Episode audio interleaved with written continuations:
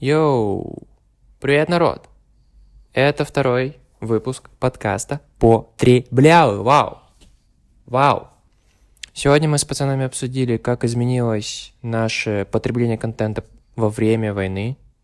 Пацаны рассказали про свой челлендж, и потом мы обсудили, как мы читаем книги, как мы их конспектируем и как стоит на самом деле это делать. Мы с Костей дочитали свои книги и рассказали про это. Костя дочитал «Метаморфозы», я дочитал «Гарри Поттер. Метод рационального мышления». Мы с Тошей сходили на нового Бэтмена и специально для наших российских слушателей рассказали, что фильм не очень. Второй сезон «Эйфории» закончился, и мы вот тоже посмотрели и дали свою рецензию. Настало время выпрашивать у вас лайки, комменты. Если вам понравился этот подкаст, расскажите, распространите его, нам нужны слушатели. Также просто ставьте лайки на всех подкаст-платформах. Оставляйте комменты, ставьте 5 звезд на Apple подкастах. Заходите в наш телеграм-канал. Тут скоро будет дополнительный контент. Например, я недавно выложил более подробный рассказ про книгу о Гарри Поттере. Гарри Поттер. Метод рационального мышления. Рассказал, чем эта книга интересна и чем она превосходит оригинал. Подписывайтесь, ставьте лайки, шарьте друзьям, оставляйте комменты, присылайте деньги. Ладно, пока без денег. Ну и приятного прослушивания. Сегодня у нас какое число? 19, нет, 20 марта, это 24, кажется, день войны. Первые две недели у меня осталось только две категории контента, которые я потребляю. Первое — это только дег... супер деграданский контент, то есть очень тупой, очень какой-то обрезочный. В качестве примера приведу то, что вот Twitch FM нормально засходил, э, какие-то нарезки ТВ-шоу или ютубных шоу. Например, я очень люблю смотреть нарезки стендап-клуба номер один. Есть парочку каналов, которые так прикольно нарезают и вырезают лучшие моменты оттуда. И я вот, ну, из-за того, что, грубо говоря, супер концентрированный такой смешной контент, мне это нравилось потреблять. Cook of the Nation, например, тоже мне входило. Хорошо. А вторая кон- э, категория контента — это, ну, контент о войне, по факту около политический, около военный, который поясняет, что, что происходит. Вот. И больше я вот я понял, что вот, грубо говоря, что-то посередине, например, какой-то познавательный контент или какой-то эм, чуть более сложный, вот, например, как ты сегодня включал Райодалио, я вот, ну, сегодня мне просто не хотелось, потому что какой-то вайп уже такой был, но в то время я вообще не мог такое потреблять, слишком сложно. Вот. Замечали ли вы какие-то такие моменты? Что как-то изменилось вот это потребление? Ну да, наверное, у меня то же самое, в принципе, плюс-минус было. То есть, если так вспоминать, я помню, что первые два дня я только телеграм-канал читал, и YouTube даже не смотрел, по-моему. Вот. Э, потом я, по-моему, пробовал вообще наоборот, ну, в интернете ничего не потреблять, а только книжку читать. Но так как я вот тоже чувствовал какую-то тяжесть ну, при потреблении более-менее контента, который надо переваривать, то я в какой-то момент тоже вот переключился на супер какой-то дешевый дофамин. Вот, в принципе, я замечаю, что когда у меня какие-то сложности в жизни, которые надо именно посидеть и подумать, чтобы решить. Я часто скатываюсь, вот у меня есть два аккаунта на Ютубе. Один, где такие подписки там на Тамару и Дельман, на Дудя там или что-то такое подобное, а второй, где у меня в рекомендациях один Twitch, всякие нарезки с Твича и так далее, всякие вот приколы. И вот э, когда у меня такие ситуации происходят в жизни, я, чу- я очень много времени провожу на втором аккаунте, вот. И прям замечаю то, что я могу там целый день либо смотреть Twitch, либо вот в Ютубе провести. Вот. Но я чувствую, что вот сейчас уже из этого выхожу. Я вот, кстати, вот когда ты говорил, вспомнил про то, что вот меня тоже было несколько попыток отключиться от повестки. И все равно я возвращался в нее. И в какой-то момент я просто нашел какую-то золотую середину, что пару раз в день там зайти на Медузу, зайти в Телеграм и просто заниматься обычной жизнью. Короче, я вернулся вот просто в какой-то момент вернулся вот в обычное потребление новостей, вот как было до войны. Я еще заметил, скорее не потребление контента, а про выход контента. что за это время, сейчас потихоньку это уже стабилизируется, но за это время было очень мало нового развлекательного контента. То есть вообще все э, юмористические каналы на Ютубе ну, стали на стоп. То есть, например, там э, Label.com, Club номер один, э, другие medium quality каналы, они все вообще поста- стались, ну, поставились на стоп. При этом там на телеке что-то выходило развлекательное, но на Ютубе вообще ничего не было. Ну, то есть ничего нового. Вот, я подумал, что, возможно, первое, из-за того, что... Ну, тут несколько причин, почему это возможно. Во-первых, то, что не, не время для развлекательного контента, и люди боялись как-то это вот, э, ну, не знаю, не попасть в повестку. И про, э, второе, то, что людям тяжело делать этот развлекательный контент. А третье, то, что кажется, вот то, что рекламодатели на рынке вот в тот момент резко закончились. Вообще, ну, то есть на Ютубе стало очень мало выходить, только сейчас, в последнее время, там что-то потихоньку-потихоньку начинает выходить. Э, еще хотела спросить у вас. Я не знаю, как это нормально сформулировать. Я хотела, типа, спросить, кого вы бы... Кто вам из экспертов или каналов на эту тему, на, на политическую, военную и так далее, экономическую тему, больше всего вам зашел за, за эти три недели? Ну, Владимир Соловьев, я думаю. Наверное, мой самый любимый такой. Чем он, тебя, чем он тебя зацепил? Ну, он шарит за геополитику.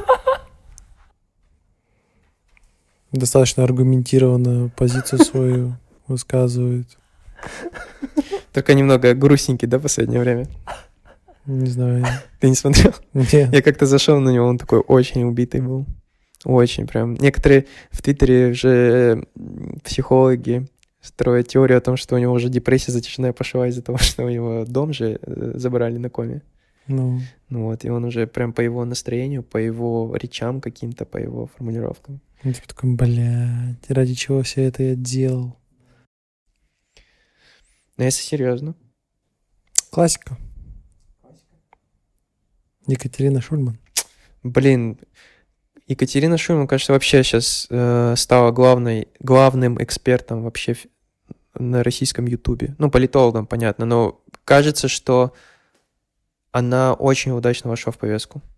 Mm-hmm. Ну, то есть раньше она тоже была популярной, люди ее уважали и уважали ее мнение. Но кажется, вот за первые дни войны Шульман сделал очень много. У него вышла классная лекция, которая там уже собрала 3 или 4 миллиона просмотров. Она к Собчак удачно зашла. Она, у нее что-то еще в видео было в первый день войны. Ну, у нее стрим еще был там как-то черный четверг, по-моему. Еще Тамара Эдельман делала стримы, но я не смотрел их. Я тоже. Она как бы их делала же не конкретно про вот, про вот эту вот войну, а про какие-то ситуации в прошлом, как бы она постаралась приложить свои знания исторические, да, чтобы нам что-то донести про войну. Но я ничего этого не смотрел еще. Потому что, опять же, вот то, что мы обсуждали, немножко тяжело сейчас контент какой-то более-менее, где надо немножечко подумать, Мгм. потреблять. И как раз вот я чувствовал, что у меня немножко отторжение есть к тому, чтобы сейчас это смотреть. Мгм. У нас на работе полторы недели или две недели назад была зум-встреча, на которой мы ну, просто собрались поболтать и обсуждали как раз-таки различные каналы на Ютубе. Тоже типа было обсуждение по контенту. Каждый делился своими любимыми каналами.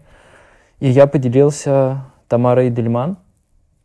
И наша скрам-мастер как раз-таки посмотрела вот два ее вот видоса эфира и сказала, что это топ. И сказала, блин, Антон, спасибо, то, что ты мне открыл ее. Так что вот эти вот стримы, там прям что-то такое классное. У нас не подкаст потреблял, у нас подкаст имени Тамары Дельман. В каждом выпуске ее стрим. Но еще же там есть всякие чуваки по типу Каца, Яшина, но я их особо не смотрю на самом деле. Ну да. Ну, как бы Кац там, по-моему, вообще каждый день видосы Да, выпускает. так и есть, да.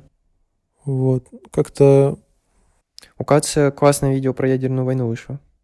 Там главная идея в том, что ядерная война — это не тотальный пиздец, которого стоит, ну, который все сотрет с земли. Все не так плохо будет.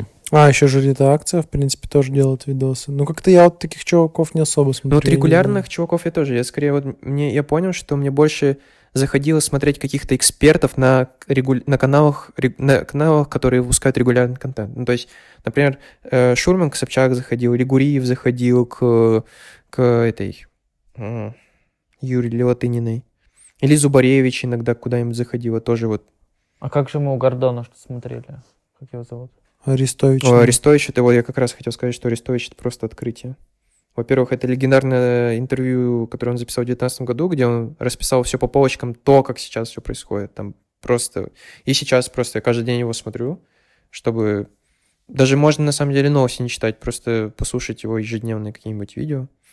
Тоже как новостная сводка неплохо. Еще, кстати, по поводу того, что ты говоришь, вот регулярно выходящие, Гордеева начала много выпускать интервью с чуваками таких, которых я не знал, но, ну, кроме там Венедиктова, но которые тоже там да, очень да, да, согласен. много Гордеева каждый день там... Она, я не знаю, кажется, сейчас она, ну, чуть-чуть приостановила, но целую неделю у нее по интервью в день выходил.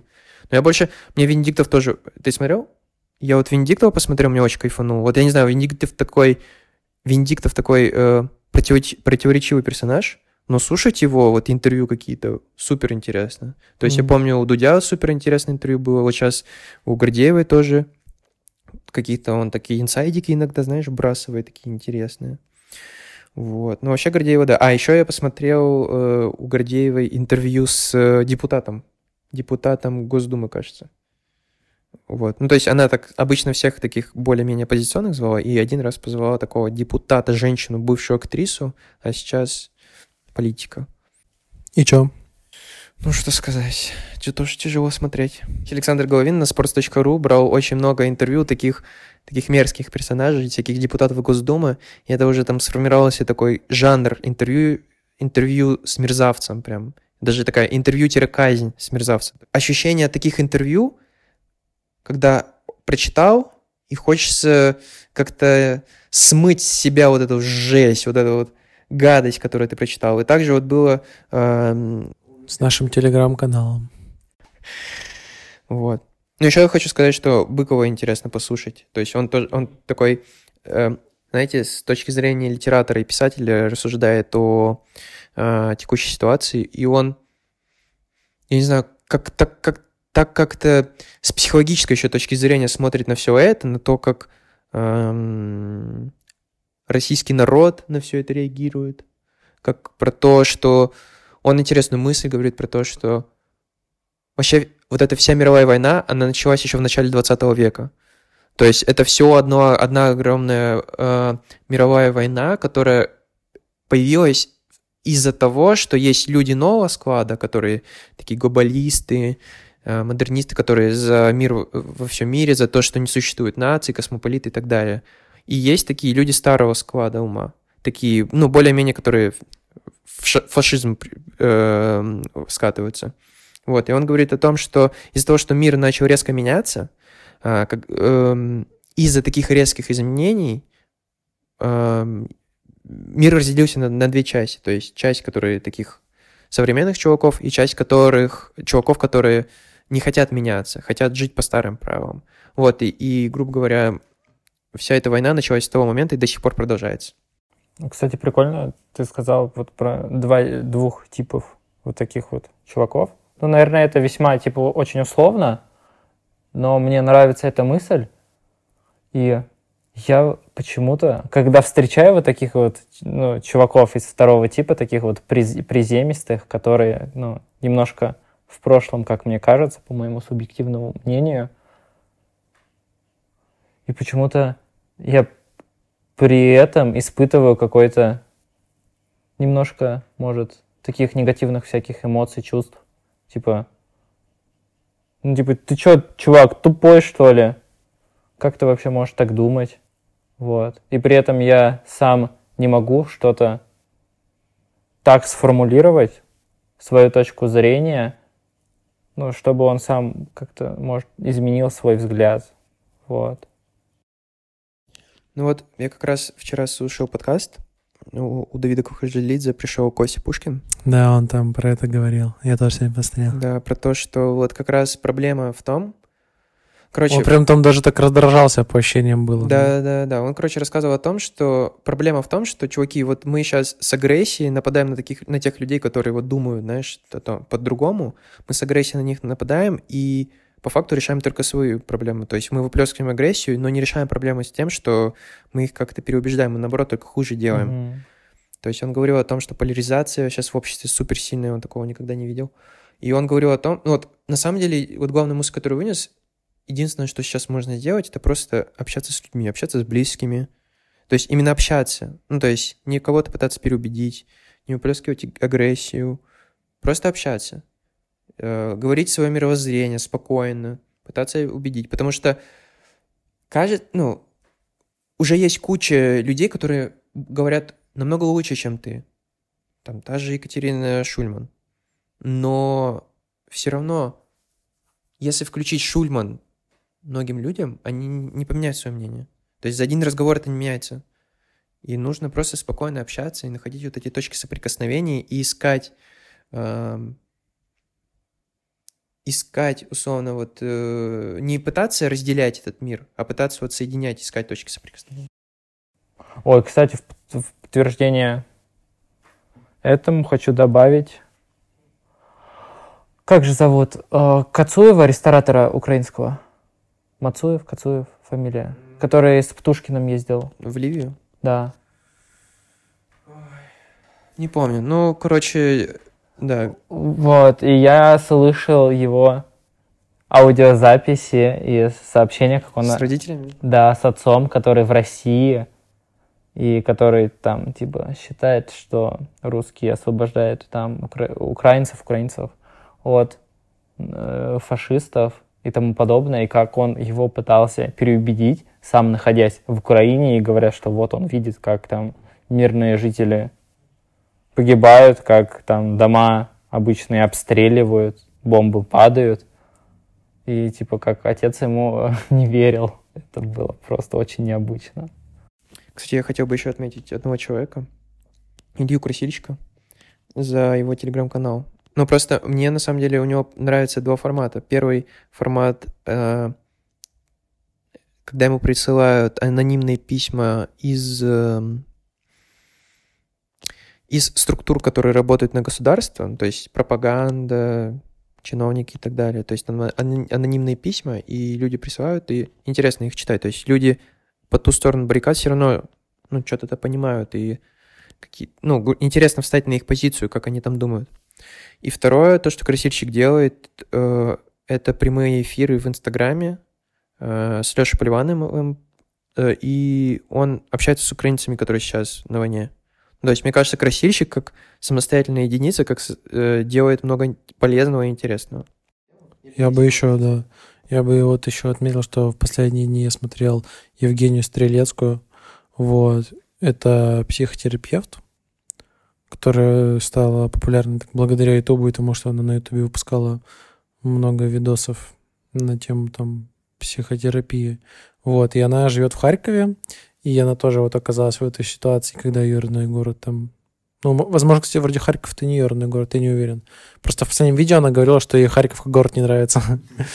И она как-то вдохновила меня, потому что вот она оказалась в такой тяжелой ситуации, но она нашла способ э, как бы сначала спасти себя, а потом еще нашла способ, как начать выпускать контент, чтобы помогать другим спасти себя. Вот. И как бы я-то вообще нахожусь, получается, в тепличных условиях, и при этом все равно испытываю подавленность, что как бы не отменяет того, что я имею право ее испытывать. Вот. Но при этом я понял, что, ну, как бы по сравнению с ней я вообще в совершенно других условиях нахожусь, а она как бы такие вещи делает. И, ну, она много очень слов сказала, таких, которые повлияли на меня и вдохновили на то, чтобы продолжать, ну, просто делать дело, как бы там, не знаю, работать, там, просыпаться утром, вот какими-то простыми вещами заниматься, чтобы себя не потерять. Вот. И я из-за этого очень благодарен. Она топ. Тамара Эдельман, у Дудя закончила интервью как раз вот такими словами про то, что важно, ну, типа, продолжать делать свое дело. А, Важно продолжать, я не знаю, выполнять свои обязанности, чтобы... ну, зачем? нахуя это все?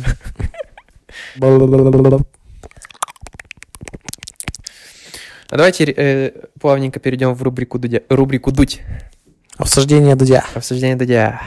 Два Ну, видео вышло. У него лицо плоское, вот, мне не нравится. У Дудя. Причес- Прическа тоже так себе. Еще татуировки, да, странные? Татуировки вообще имена какие-то набил. Непонятно. Как он как-то старости вообще будет выглядеть, он подумал? Блин, какой-то ступор у меня. Так, ну Дудя пообсуждали, в принципе. Не, ну давайте пару слов. Что вам больше понравилось, с Акуниным или с Эдельман? С Тамарой. Акунин. Мне прям вот оба понравилось интервью, прям я очень... Я вот ощутил то старое чувство, когда я Дудя от, от начала до, до конца смотрел. В прошлом выпуске я жаловался на то, что Дудь больше не приносит каких-то положительных впечатлений. А вот, исправился, послушал наш подкаст, сделал нормальный контент. Хотел сказать, что, во-первых, я рад за интервью Акунина, который собрал уже больше 20 миллионов. Почему ты за Сказки него рад? скольки? Э, больше Ты- 20. А. Ну, просто я рад, когда Дудь собирает много. Я, ну, очень рад. Почему ты рад? Не знаю, Дудь. Я болею за Дудя. Кстати, вот по поводу этого всего, то есть э, Акунин, ну да, он там классно все рассказывает по полочкам, там Тоси-Боси, пятое, десятое, Ширли-Мырли, вот, но но это эмоции как бы не вызвало. То есть я посмотрел такой, ну да, нормально, все рассказал, все четенько. И как бы вот Тамару Эдельман, когда посмотрел, она как-то вот, ну, на эмоции пробирает, понимаете? Такая родная. Да. Она просто еще не знаю, чем-то мне мою учительницу напоминает, мою классную руководительницу. Вот чем-то, что-то есть такое. И поэтому, возможно, у меня теплые чувства такие к Тамаре Эдельман. А я, кстати, еще вот пару- парочку фактов, которые я узнал. Вот помните, как в прошлом выпуске я рассказывал про то, что удивился, как что Кватани и Манижа Мгм. женятся? Также я узнал, что Короче, Тамара Дельман, школьный учитель истории Антона Долина. А второе то, что Митя Олешковский, сын Тамары Дельман. Мгм. Это тоже шок был. А вот получается, ну, у нее дочка живет в Португалии, вот ей, наверное, сейчас сколько лет? 40, да, наверное, этой дочке? Не знаю. То есть у нее, по идее, вот у, ее детей, по идее, сейчас должны быть э, эти дети, То да. есть она бабушка. И, возможно, то есть эти дети, они плюс-минус там уже будут к нам подбираться по возрасту, скорее всего. Может быть. Вот. И если там есть девушка, то, возможно, через нее, как бы женившись с ней, я могу прикоснуться к великому. Сколько, кстати, собрал, не знаете, Дельман? Да, эти цифры, они- 7, наверное. эти цифры никому не важны. Не знаю, мне важно. Мне интересно просто чисто статистику посмотреть. Так, 7,7. Неплохо.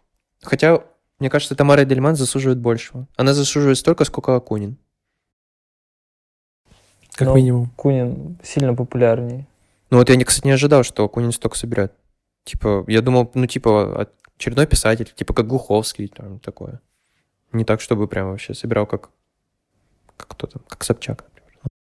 А, я еще, ну, ладно, если кратко про Дудя еще. Я почему-то, у меня какая-то такая ностальгия в последние дни перед сном какие-нибудь старые выпуски Дудя посмотр- смотрю. Я вот так посмотрел про Камчатку, мне опять зашло, и э, интервью Бардаша посмотрел тоже. Я типа в тот момент посм- пропустил его, а сейчас пересмотрел. Блин, какой крутой Бардаш вообще, какой крутой красавчик вообще, прям вообще кайф. А я Ширли Мерли посмотрел, кстати. Там Ну, была не- Эдельман? Но не фильм, а вот документалку тоже. Да, там была она. Что она там сказала, Кость? Она, знаешь, какую фразу там Антон сказал? Представляешь, Тамара Эйдельман что сказала там? Менты нам не кенты.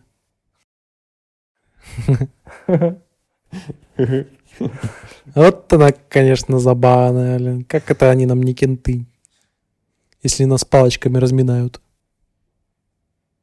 Резиновыми. А мы такое любим, да, мужики? Да.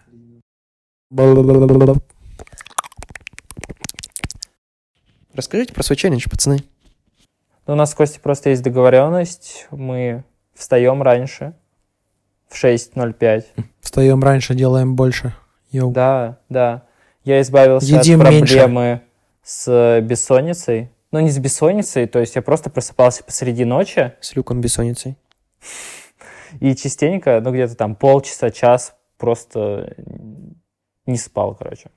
Ну, короче, в наш челлендж, челлендж входит вставать в 6.05, делать зарядочку, медитировать, читать э, и писать дневник. Вот. Кстати, интересно, я для себя сделал такое правило, когда, чтобы тренировать свой английский, э, если я пишу правой рукой, я пишу на английском языке. Если я не знаю, как это написать на, на английском, я пишу это на русском, но пишу это тогда на лев- э, левой рукой. А ты, кстати, Макс, перестал писать утренние страницы? Да, пока перестал. Почему? Ну, во-первых, мы по утрам серфим. Ну, после серфа. Мне кажется, ты перестал раньше, чем мы начали серфить. Да, да, да. Ну, потому что я поздно начал просыпаться, и у меня вот это ощущение того, что, блин, я уже поздно проснулся, осталось мало времени в этом рабочем дне, нужно поскорее все успеть, и типа утренние страницы это... Так, а когда мы с серфа приходим, наоборот, еще времени много. Да, Типа но... 8 утра. Ну, я, кстати, не... да я просто не думаю, я уже забыл, кстати, про утренние страницы, вот то, что ты Ну, тебе не помогли? Они мне помогли... Короче, это как инструмент выплескивания эмоций очень хороший. Ну, То есть какие-то у меня негативные эмоции внутри, я их выплескиваю на бумагу, и прикольно получалось. Ну, и я выходил из утренних страниц очень спокойным и таким не надутым, а как сказать, наполненным хорошими эмоциями. Но еще плюс и утренние страницы прикольно тем, что эм, когда э, Короче, появляется час времени в день, когда ты можешь подумать о чем-то своем наедине. То есть, я, например, у меня появилось время подумать о том, каких-то планах на будущее, о каких-то идеях. И, возможно, как раз вот утренние страницы мне вот как-то чуть открыли, как-то не открыли, разблокировали слегка э, творчество. М. Ну, то есть, у меня был такой момент, я не знаю, я точно не рассказываю, расскажу. Э, В 2020 году, это октябрь или ноябрь, я проходил такой, типа, интенсив-курс у Макса Шишкина. Макс Шишкин — это режиссер, клипмейкер, у него крутой телеграм-канал, подписывайтесь, ставьте лайки. Вот, и у него был такой семидневный интенсив, где он каждый день давал какое-то творческое задание, связанное с кинематографом, где должен что-то там сделать, до конца дня сбросить, и потом он какое-то краткое ревью, общее краткое ревью, и кого-то там отмечал. Вот, и я вот проходил вот этот интенсив, и это прикольно, но итогом всего этого было то, что у меня как будто творчество заблокировалось на год или, или чуть больше. То есть, например, до вот этого интенсива я думал, о, прикольно было бы поучиться там, не знаю, поучиться э, кинематографу, например, пописать сценарий или вот что-то вот связанное с операторским мастерством. Или я думал о том, что хотел начать заниматься стендапом. Но вот именно после этого курса у меня вообще все отбило желание что-то вот такое делать. Ну, то есть у меня только последнее время начало что-то вот появляться, ну, то есть как раз вот, которое вы сейчас начало выпляскиваться в подкасты или вот какие-то там свои проекты, которые я сейчас начинаю думать. Вот, но вот этот год, я вот вообще, ну, то есть меня прям отбило желание, то есть я ничего не хотел делать, что интересно. И вот, наверное, утренние страницы тоже помогли немного вот разблокировать. Как раз вот утренние страницы же где первый раз появились? В книге «Путь художника», да? Да. Вот. И вот там это как один из главных инструментов для того, чтобы раскрыть свой творческий потенциал. Поэтому, да, советую. Тош, и вот вы начали больше читать? Да. Да, и сейчас я перечитываю Оруэлла. И как раз в выпуске про Тамару и Дельман они говорили в том, о том, что им пришла эта книжка, и там ее просто за одну ночь прочитали, и за один день. Я такой, ого. Я по 30 минут в день читаю, и просто, ну, под конец уже 30 минут у меня рассеивается внимание. А тут ночью взять и прочитать Оруэлла.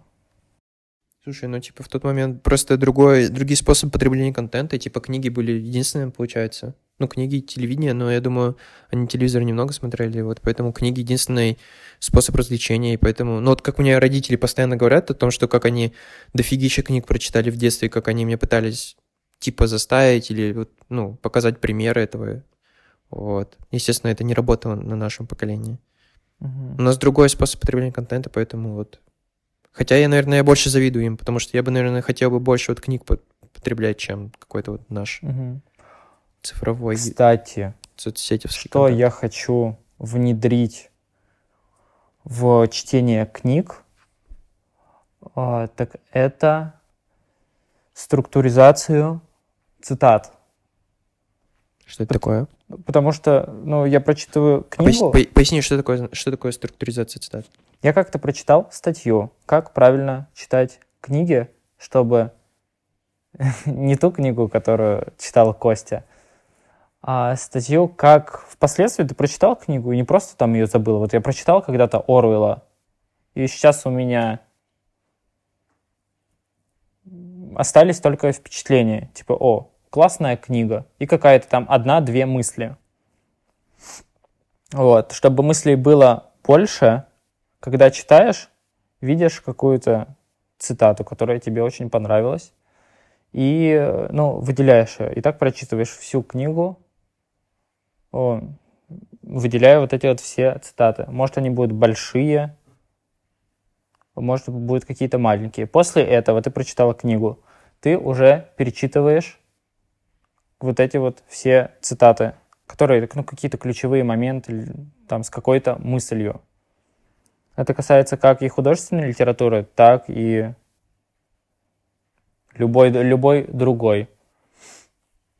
Вот, и после уже эти цитаты структурируешь по каким-то ну, ключевым признакам. Может, там они на какую-то общую тему, еще на что-то. И просто создаешь там папочки, Google Доки по названию там книги и уже выписываешь какие-то краткие, лаконичные, ну, там, темы этих цитат, и выписываешь уже эти цитаты.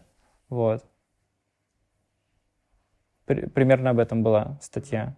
И я как-то так в порыве энтузиазма начинал делать, когда прочитал эту статью, но потом забил, и у меня вот какие-то отдельные цитаты хранятся на разных, в разных заметках. Типа в Evernote, просто в Notes, э, либо уже в самих книгах. И чтобы это все структурировать, у меня пока еще не дошли руки. Кость, ты делаешь конспект книг? Нет. В этой книге, в которой я, кстати, читал, говорится про то, что конспекты — это бесполезная фигня. Ну, как бы, возможно, там не так категорично, но то, что переписывание или просто вот как раз э, сохранение цитат, ну, что это вообще бесполезная штука, что по факту ты таким образом не, не пропускаешь и не анализируешь книгу ни разу. Там рассказывается, как правильно надо читать книги, вот. А не вот эти вот ваши статьи, вот эти вот. Вот, чтобы, чтобы именно как раз, вот как раз если ты прочитаешь, как там написано, потому что там надо три раза книгу прочитать, то, мне кажется, тогда у тебя что-то запомнится и отложится, потому что там есть чтение, когда ты а, идешь, грубо говоря, от, а, от большего к меньшему, то есть от структуры, э, ну, от общей структуры идешь в детали, и потом наоборот, когда от деталей из аргументов строишь общую идею, картину э, книги, вот. И потом еще третье прочтение, я вот что-то на самом деле подзабыл, что там, вот, потому что я надо снова читать эту книгу. Вот. Э, Ну вот я сейчас буду начинать этого Геродота читать. Я хочу как раз почитать его вот таким вот методом, который описывает Адлер. То есть трижды подряд. Ну да, наверное. А какой ты Геродота будешь читать? История. А, он типа про историческую науку будет рассказывать или что? Или историю Нет. Древней Греции? Это что там? Что там в этой книге? Там, по-моему, не история Древней Греции, но там типа просто как бы вот история э, того времени, когда он жил, он как бы описывал, что происходит, там войны какие происходили. Вот. Мгм, Исторический труд. Классно. Я, кстати, тоже думал, у меня был какой-то мом- момент в жизни, где-то полгода назад, когда я думал как раз вот как тоже. То есть у меня была идея э, собирать свою базу знаний. То есть бо- есть такая, есть такой метод базы знаний Дисталкасен, когда у тебя огромная картотека, которая... Главная идея в том, что э, ты пишешь идеи томарные и э, скрепляешь их друг с другом. То есть не как эм, древовидная структура, как условно там э, папочки Windows или как э, Evernote, а делаешь такой двунаправленный граф, когда мысль можешь связать с любой другой мыслью. Мгм. Вот. И это, короче, там идея про то, что это лучше помогает генерировать новые, новые идеи. То есть, когда ты связываешь вот так вот идеи, у тебя постра- э, выстраиваются какие-то неочевидные связи между идеями. И потом из этих неочевидных связей ты можешь э, синтезировать новые какие-то идеи. Вот. Но потом я в какой-то момент забил, потому что я подумал, что для меня я не занимаюсь какой-то такой деятельностью, в которой нужно э, синтезировать новые идеи. Но я подумал о том, что, короче, для того, чтобы следить за этой базой знаний, чтобы она действительно работала, нужно тратить на нее время, то есть там как минимум хотя бы час в неделю, чтобы вот прибираться там, чтобы выстраивать эти неочевидные связи, чтобы Мгм. очищать inbox. Ну, то есть, как вот в GTD, то есть каждую неделю ты тратишь время на приборку там, и также вот в такой, ну, в Zettelkasten тоже. И как будто я не был готов, ну, вот к такой регулярной системе. Казалось, хотелось бы, чтобы просто вот так вот за- за- закинул туда мысли, и оно потом как-то там работало. Но, Мгм. естественно, так не будет. Но ты неужели, Антон, не чувствуешь, что те попытки, которые ты делал, они тебе по итогу-то не помогают книгу запомнить? Ну, ты просто, у тебя также остается впечатление, но просто у тебя потом, если что, есть возможность вернуться к цитатам и, типа, ну, быстренько прогнать, что там было. А по факту, если бы ты не обращался к этим цитатам, которые у тебя сохранены, ты бы также ничего не запомнил. Но вот эти цитаты, я иногда ими просто пользуюсь для... Пикапинга. Нет, ну для себя, либо... Да, Катюша? Ну вот, кстати, я вот тоже использовал раньше такую тему, что я выделял какие-то цитаты, потом их копировал в какую-то заметку Notion и пытался их, ну, типа, переформулировать и какие-то мысли вынести из этого. И, во-первых, я, естественно, к этим цитатам больше никогда не возвращался. А во-вторых, я вот какие-то отдельные тейки, знаете, запоминал, ну, а вот общий э, смысл или анализ всей структуры или какого-то контекста я не делал. Мгм. Да, такая же фигня. Я типа тоже пытался цитаты делать, выписывать их куда-нибудь, но потом ты просто не пользуешься этим и также все забываешь. Поэтому особенно касая, что касается художественной литературы, кстати, в этой книге у Мартимера Адлера написано, что в целом, э, если ты читаешь художественную литературу, первая цель, которую надо преследовать, это получить удовольствие. То есть, ну, если ты читаешь, получаешь удовольствие, то есть, как бы все, кайф. Это уже, в принципе, э, считай, задачу, книгу свою выполнила. Это не касается нонфикшена. Мгм. Ну, хотя есть нонфикшн, который тоже доставляет удовольствие, мне кажется. Ну да, но там не главная цель получить удовольствие. Ну, слушай, в последнее время, мне кажется, так, такого нонфикшена, который... Ну, может быть, я такой, как сказать, я такая как раз аудитория, у которой нонфикшн заходит в, в удовольствие. Вот, например, э, Кукушкина, когда ты читал, это же... Ну, в первую очередь я читал для удовольствия, потому что это реально такой нонфикшн, который супер развлекательный и интересный. Нет такого? Что ты читал, ну, не для какой-то цели, а чисто вот для развлечения. Ну, я не знаю. Нет, наверное. Ну, то есть, и- и я получал удовольствие, и просто мне лень было еще как-то прорабатывать эту книгу. То есть, я как бы поверхностно ее прочитал, получил удовольствие, типа, и все, и распрощался с ней. Было бы классно, чтобы у меня после этой книги что-то в голове осталось. Мгм. Я какие-то как бы общие штуки оттуда могу вбросить, но потом детально по аргументам каким-то пройтись я уже не смогу. Окей. Ну, видимо, да, нужно прочитать книгу «Как читать книги».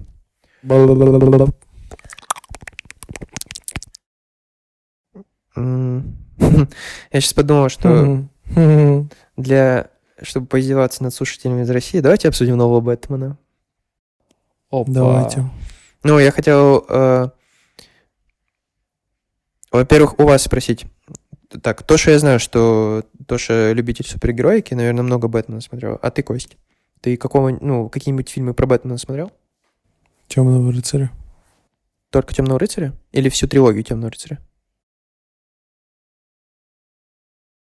А там во, во всей трилогии Бейл снимается. Да, да. Ну, Нолановский. Да, да. Ну, мне кажется, что да, смотрел трилогию, но помню только, по-моему, там одну какую-то С часть. Джокером? Да. Трилогия. Но трилогия уже, когда я в школе учился, она уже существовала. У меня такое ощущение, что я ее смотрел типа в, кон- в конце школы, в начале университета, по-моему. Ну, по-моему, в конце школы Мгм. я смотрел. Вот. Ну да, смотрел. Ну, типа, просто окей, понравилось, да? Да? Ну, у тебя не было ощущения от темного рыцаря, что это великое произведение? Нет. Не, на самом деле, ну, реально считается, что Темный рыцарь в свое время это великое кино. Ну, Комментирующее не, ре- ну, с Джокером-то прикольно, конечно, но прям что великое. В целом у меня, мне кажется, вообще нету... Я ничего не могу сказать, что что-то великое, понимаете? Мгм. Бывало у вас такое? Бывало. Я, по- я понимаю, на самом деле, это я скорее просто бросаю словами, но... Да, ты слово блуд тот еще. Да, но про то, что Темный рыцарь в свое время даже не просто... Только и любишь ты язычком. То, что Темный рыцарь в свое время не, ну, был очень хорошо воспринят, и не только у любителей супергероики, но и вообще у любителей кино. Ну, то есть Да, да, они что-то какую-то аллюзию, да, вроде там типа, аллюзию обсуждали на, на пост, Америку. э, ну, на Америку после 11 сентября. Да, да, да, да. Вот. Но это так просто чисто как триллер супер крутой. Эм, Тош, какой у тебя любимый Бэтмен? С Джокером, Темный рыцарь, который, да? да. Но я дважды ходил в киноху на последнего Темного рыцаря. Первый раз я его посмотрел, такой, «А, вау. А потом посмотрел второй раз, но и было немножко занудненько. Но также в кино как-то... Там же был Людовик э, Эйнауди или Гансимер. Не, Гансимер там. Гансимер, да. Какие-то вот эти вот все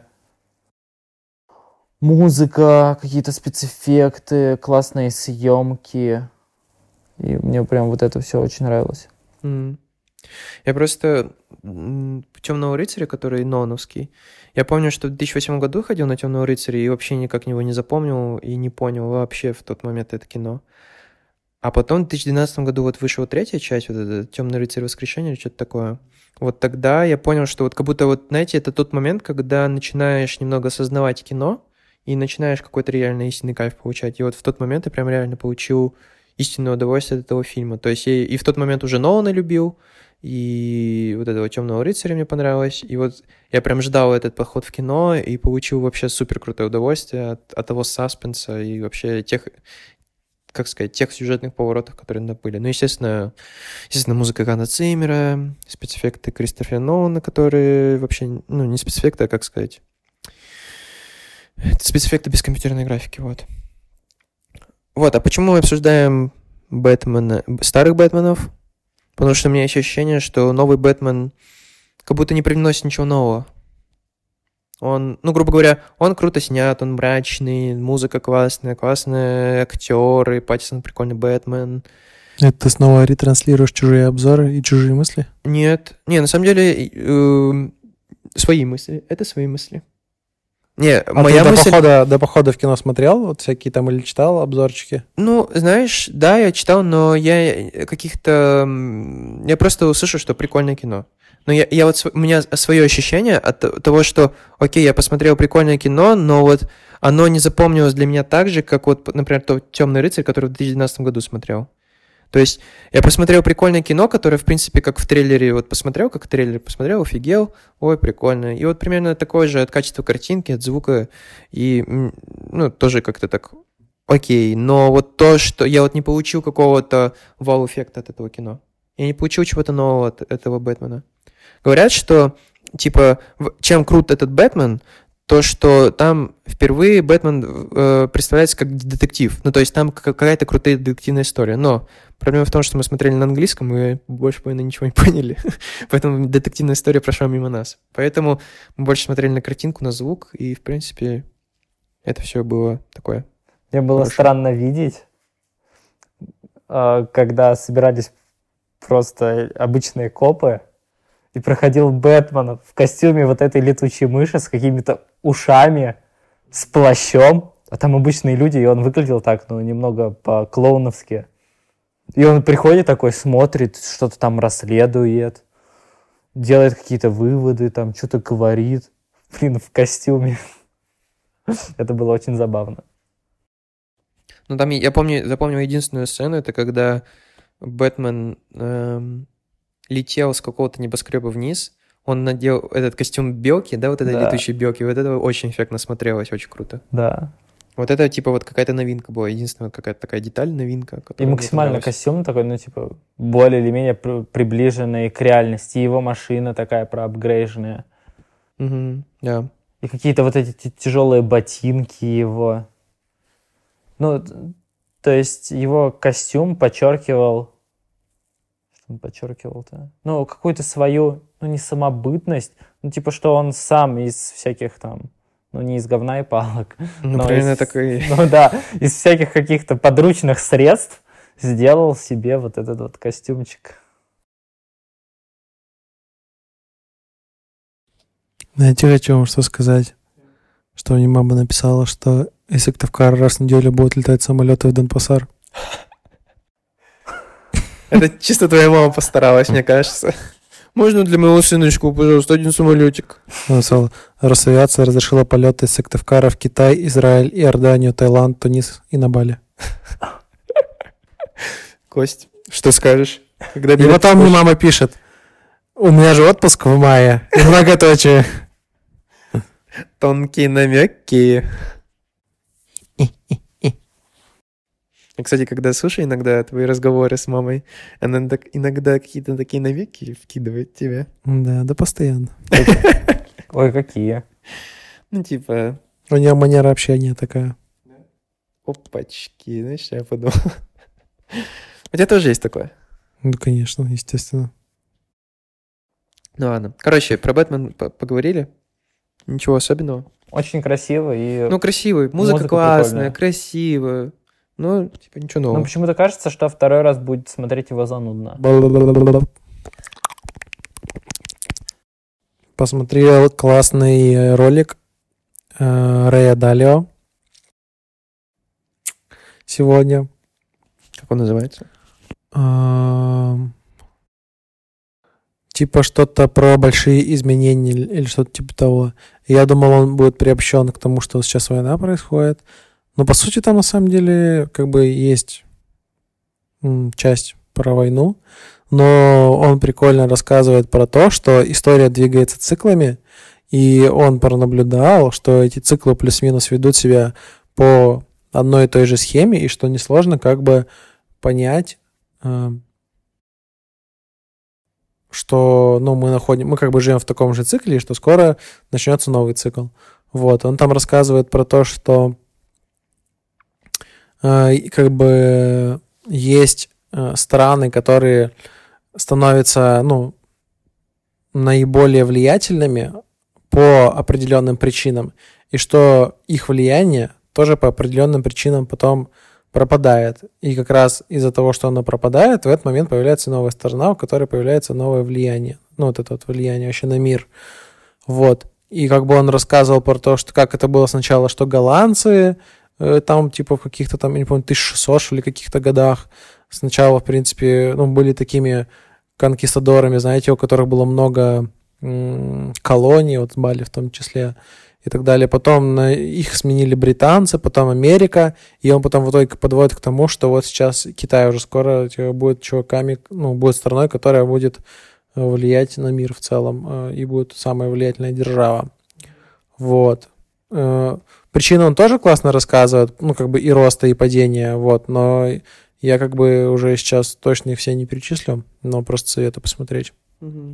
Прикольно. Мне понравилась рисовка очень, анимация классная. Да. В общем, это такое классное, знаете, еще э, видео, чтобы попробовать немножечко какое-то будущее там спрог- чего, свое спланировать, я не знаю.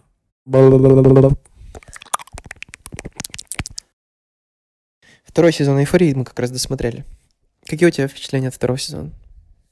Ну, кстати, меня Антон примерно, по-моему, недавно спрашивал, э, второй сезон тебе больше зашел, больше, чем первый или нет.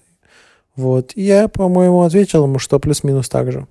Вот тебе могу сказать то же самое, что такие же примерно, как от первого. То есть у меня нет ощущения, что второй сезон просел.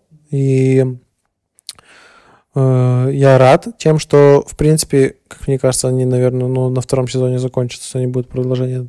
Третий сезон будет. Да? Да. Вот это, мне кажется, не очень же, на самом деле. Мне кажется, можно было закончить, потому что там прям так все нормально. Ну, то есть, а сейчас они, получается, уже должны в колледж идти или что? Ну, Не, ну они же не закончили, грубо говоря, учебный год, свою учебу. ну Ну, да. понятно, что... Мне кажется, и на первом сезоне можно было Не, второй сезон хороший. Мне понравился второй сезон. Ставили ему лайк. У меня ощущение от него, что, в принципе, я его также ждал, и мне понравилось его смотреть, но от первого сезона у меня больше было ощущение новизны какого-то вау-эффекта.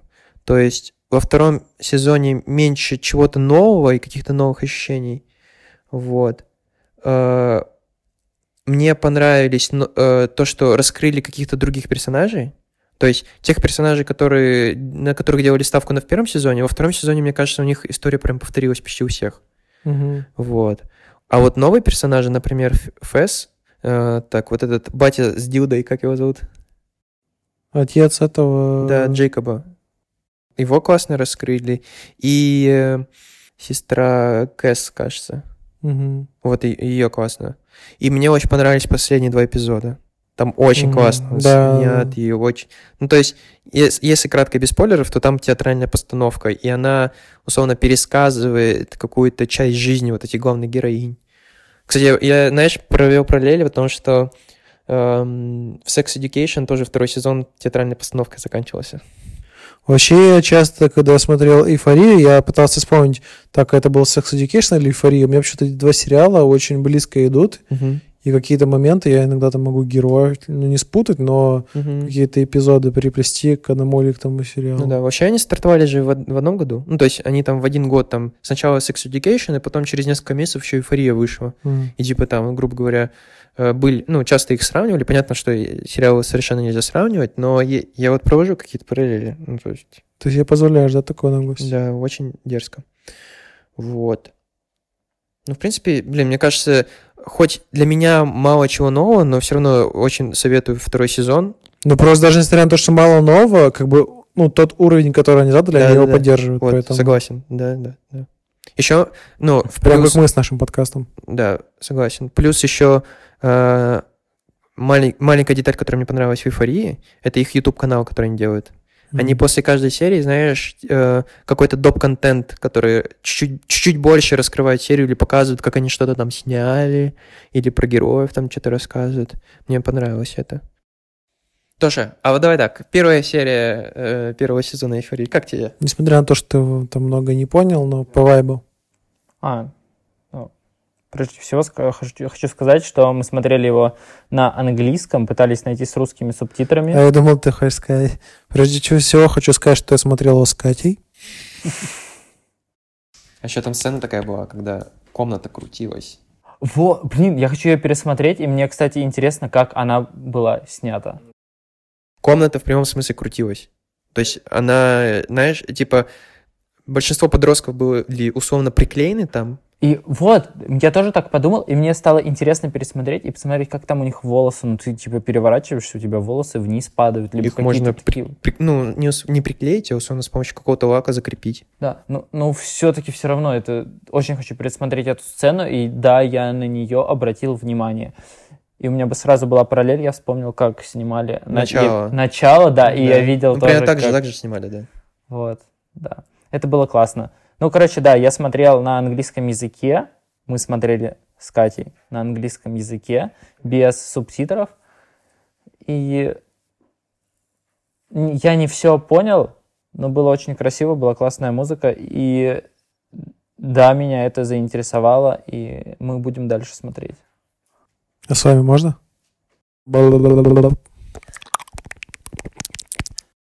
Я думал про Гарри Поттера рассказать. То, что я дочитал Гарри Поттера. Имя. я метаморфозу дочитал. И чё, какие- э, Если кратко. Я тебе, кстати, не рассказывал, я рассказывал Антону, что там под конец есть сцена, как осел занимается сексом с женщиной.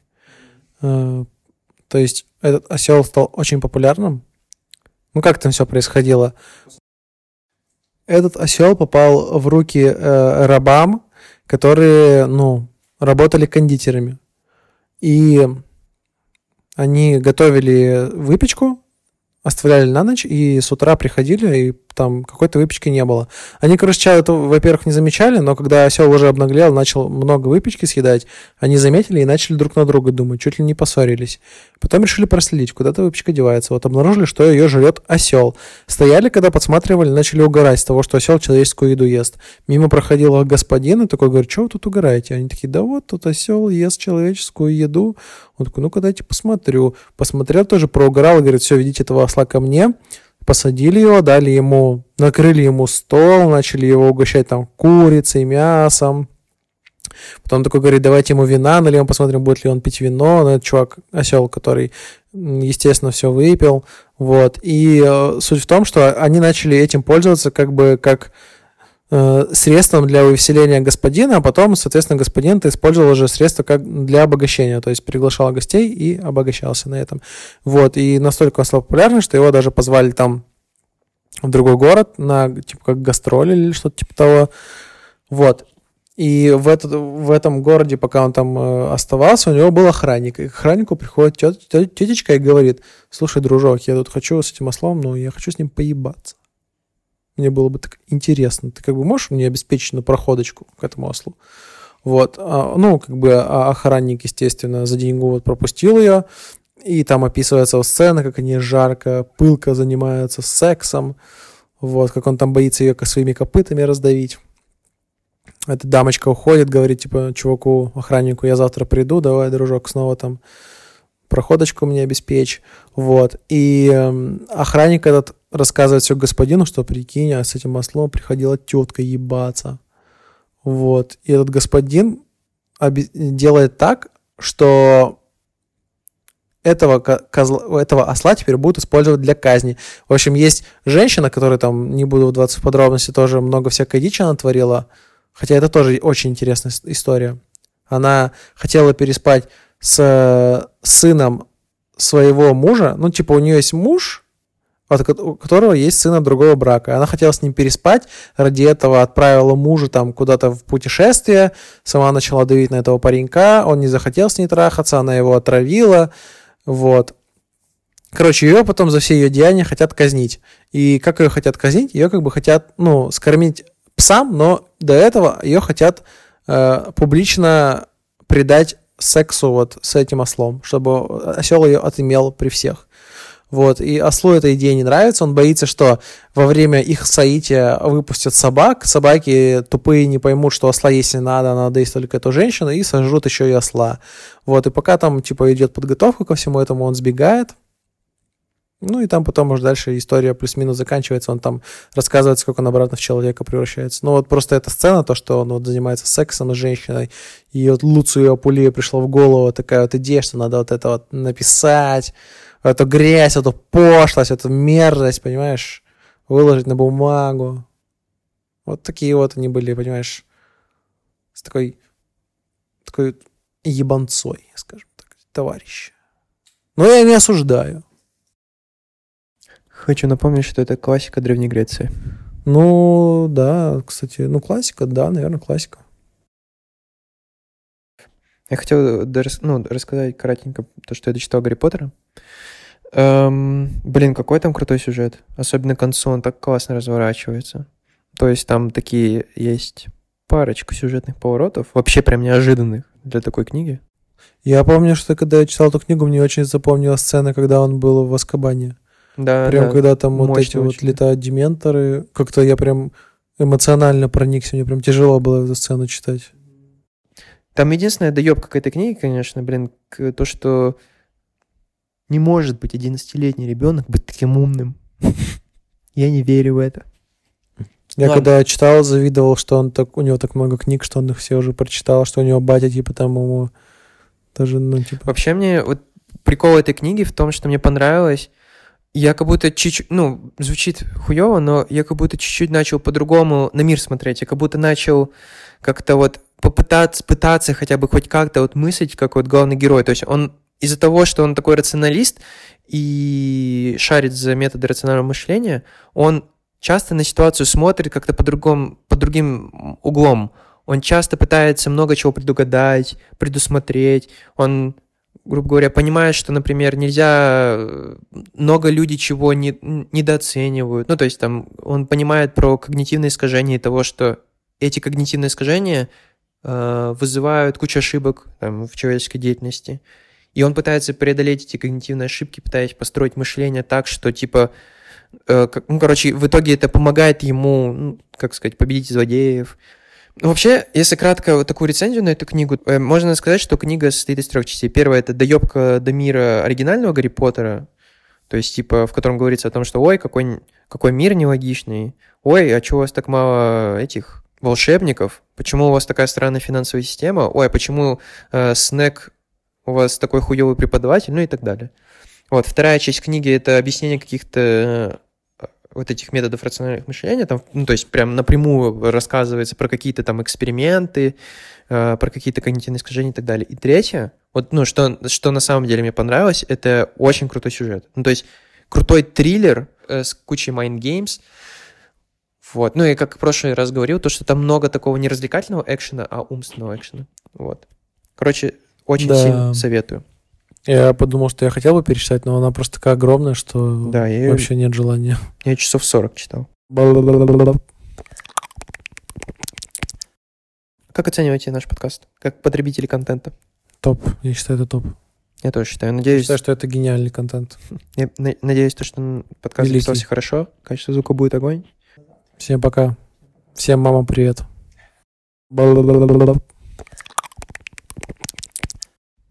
А вот и неожиданно закончился наш подкаст. Вы думаете, «А, блин, а что мне делать дальше? А я вам скажу. Вот заходите сейчас на свою подкаст-платформу, ставите там лайк, 5 звезд, палец вверх, оставляйте комменты, оставляйте фидбэк. Понятно, у нас мы не идеальны, но мы готовы слушать вашу обратную связь. Заходите к нам в телеграм-канал, там будет доп-контент. Когда-нибудь там появятся тайм-коды. Когда-нибудь. И ссылочки на то, что мы обсуждаем. В общем, ребятушки, дел полно. Чего вы сидите? Давайте вперед, вперед. Все. Скоро новый выпуск будет, там тоже куча дел. Все, давайте. Целую.